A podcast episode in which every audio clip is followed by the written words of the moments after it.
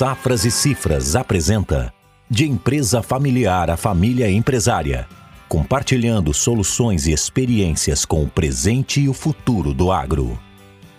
Olá, eu sou a Vivian da Silva, consultora Safras e Cifras, faço parte da equipe de gestão familiar e nossa conversa hoje é com Franco Camarota, ele que é sócio e consultor aqui na Safras, e seguimos trazendo mais detalhes sobre uma das nossas soluções, a governança. Nos episódios anteriores falamos sobre governança no agronegócio, como lidar com a complexidade da empresa familiar e hoje iremos falar em como transformar o protocolo familiar em uma ferramenta de gestão. Branco, conversando sobre o protocolo familiar, ele pode ser um termo novo para alguns que estão nos assistindo. Nos contextualize o que é o protocolo familiar. Olá, Vivian. Olá a todos que nos escutam neste terceiro episódio. Bom, o, o, o protocolo familiar é um documento onde a família empresária expressa toda a sua vontade, estruturando a atual geração tá, e preparando as futuras para que se mantenham unidas e comprometidas tá, em relação ao patrimônio e, e, ao negócio da família. Então, vem bem as regras tá, que vão estar alinhando e vão estar organizando a família com o negócio especificamente. Eu acho que um dos grandes ganhos tá, do, do, do protocolo é a possibilidade da família se reunir e discutir sobre efetivamente o que se deseja. Porque tu imagina que a gente começa o protocolo contando um pouquinho a história daquela família, reforçando o DNA, os valores, entendendo de onde é que eles vêm, eu acho que isso é fundamental, porque os valores vão ser o alicerce, a estrutura da construção daquela família empresária, daquele negócio. A partir daí ficam claros os objetivos da família e os objetivos do negócio. Pô, bacana. Aí a gente começa a trabalhar itens que muitas vezes o pessoal fica olhando e diz, poxa, a gente nunca tinha pensado nesse tipo de detalhes então, a gente conversa sobre o, o regime de casamento, a gente conversa sobre a orientação, a gente fala sobre quais são as possibilidades, qual a melhor forma. Falamos um pouquinho também, Vivian, sobre é, a possibilidade ou não de ter negócio paralelo, de ter negócio concorrente, de prestar aval. Deixamos muito claro ali também descrito, né, as descrições de atividade, onde ficam claras as entregas com as remunerações. Falamos também sobre sobre o que envolve o que, que a gente efetivamente vai fazer com, com o dinheiro provindo do, do negócio, ou seja, quanto vai ser reinvestido, quanto a gente pode ter a capacidade de distribuir sem afetar o negócio, quanto efetivamente vai ser uh, o fundo de reserva. E o bacana disso, desse protocolo familiar é que cada protocolo tem a cara da família. Nós não podemos comparar famílias. Imagine o seguinte: a gente trabalha com família de origem alemã, família de origem italiana, família de origem oriental, já trabalhei com holandeses, com russos. Então, nós temos uma variedade enorme de possibilidades. E nessas variedades de normas, nós temos um, um, um documento muito, muito customizado para aquela família, para aquele negócio. Franco, realmente, eh, na construção do protocolo, nós estamos em outro momento da vida do negócio, da vida da família, porque nós estamos ali conversando sobre o que está acontecendo ali, mas também estamos gerando possibilidades de possíveis acontecimentos. E nesse processo de construção, em geral, como uh, as famílias aí pelo Brasil que nós atendemos funcionam e participam desse processo de construção? É algo tranquilo? É algo bom? Isso não aconteceu ainda? Isso não, não vai acontecer conosco? Não é interessante regrar?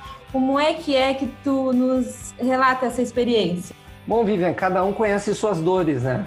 Cada um conhece suas dores. Então, nós, claro, nós, por experiência, a gente tem que colocar muito dos assuntos no radar. Pode ser que não seja dor hoje, mas pode ser que seja dor amanhã. Vou te dar um exemplo umas duas semanas atrás, nós, eu estava comentando, eu disse, não, e como é que a gente vai regrar a entrada dos filhos? Ah, mas isso vai demorar uns dois anos. Muito bem, dois anos chegam logo, como é que a gente vai estruturar? E quando a gente se depara com isso, eles começam a se perguntar e dizem, não, realmente a gente não tinha pensado como seriam as entradas dos filhos. Aí eu larguei mais uma pimenta, ou seja, agregados, no caso as noras, podem trabalhar ou não no negócio. Então, tu vai fazendo várias perguntas que por isso experiência eh, podem vir a acontecer, e isso faz o quê? Faz a gente trabalhar de uma forma preventiva A gente não tem que matar um leão por dia se a gente consegue antecipar algumas situações. O desgaste é bem menor a gente otimiza os relacionamentos e a gente deixa o negócio extremamente bem azeitado, ou seja, ele fica rodando muito bem. Então, a tua pergunta me parece que ela é muito pertinente em que sentido? Quando a gente está em Minas Gerais, de repente no Triângulo, trabalhando com um grupo oriental, nós vamos ter o DNA, as culturas dos orientais, com seu formato, com sua estrutura, com sua linguagem particular, diferente possivelmente se a gente pegar e estiver em Mato Grosso, com alguns descendentes italianos, que muitas vezes né, vem aquele alto e baixo e sobe aquele volume, aquele pessoal falando todo mundo ao mesmo tempo, querendo discutir, opinar, são estilos diferentes mas são as regras que vão servir para aquele grupo. Só para teres uma ideia, é, nós temos um fórum é, familiar que nada mais é que reunir toda a família tá, para comentar como foi o último período do ano agrícola, 19 e 20, e nós começamos falando sobre os valores da família.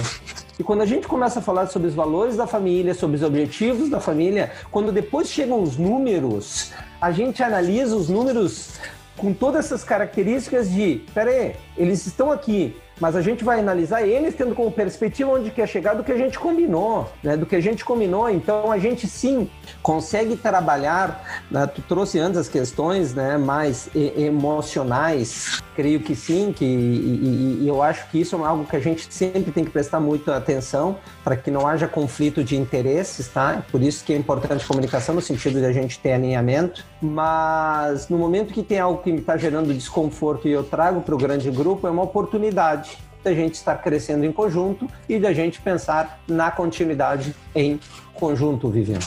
Franco, enquanto nós conversávamos é, em relação à governança ser um processo, o protocolo familiar faz parte desse processo de governança, sendo ele um documento que ele chega a um fim naquele momento porque é feita a entrega, mas é um documento muito vivo e dinâmico. Ele precisa ser revisitado conforme o crescimento da família, o crescimento do negócio e o crescimento do patrimônio. E quando falamos destes ganhos, em todas estas etapas do processo, também temos ganhos significativos do protocolo familiar. O que, que as famílias te trazem, Franco, como reconhecimento? Maravilha, que bom que fizemos este protocolo. Teve um momento especial onde nós revisitamos lá, vimos as regras, é, costumamos olhar com frequência, está escrito, nós combinamos. Como é, é feita essa devolutiva para ti, Franco? Sabe, Vivian, que cada, cada família vai vindo de uma forma, tá? Mas é muito legal quando ao término do, do, do, documento, mais do que um documento, a gente percebe que eles aprenderam a discutir sobre assuntos mais ou menos polêmicos que vai se repetir durante a vida inteira. Eles, vão, eles aprendem a discutir sobre assuntos, mesmo estando desalinhados, não tendo a mesma opinião, tu entendeu? Mas permite o quê? Permite a construção. Tu traz a questão de um documento vivo. Sim, é um documento muito vivo, muito vivo.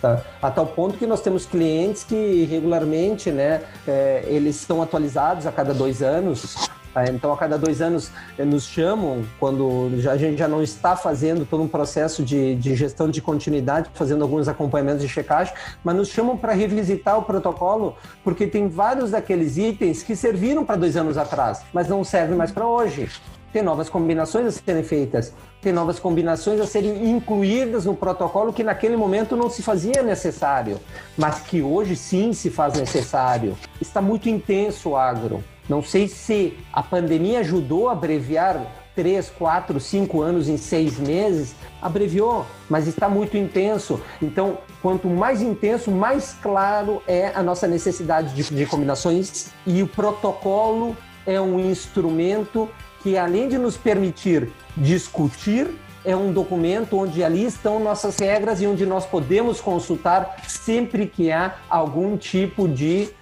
conflito, por assim dizer, Vivian. Franco, e falando sobre continuidade, a longevidade da família empresária será o tema do nosso próximo podcast da próxima semana. Obrigada por hoje a todos que nos acompanham. Até logo. Muito bem, Vivian. Então agradeço então a todos que nos acompanham. Semana que vem, então vocês já sabem, vamos falar sobre longevidade, um tema extremamente atraente e de desejo de todos. Nos acompanhem então nas nossas redes sociais. Até logo a Safras e Cifras está trabalhando por um Brasil que produz.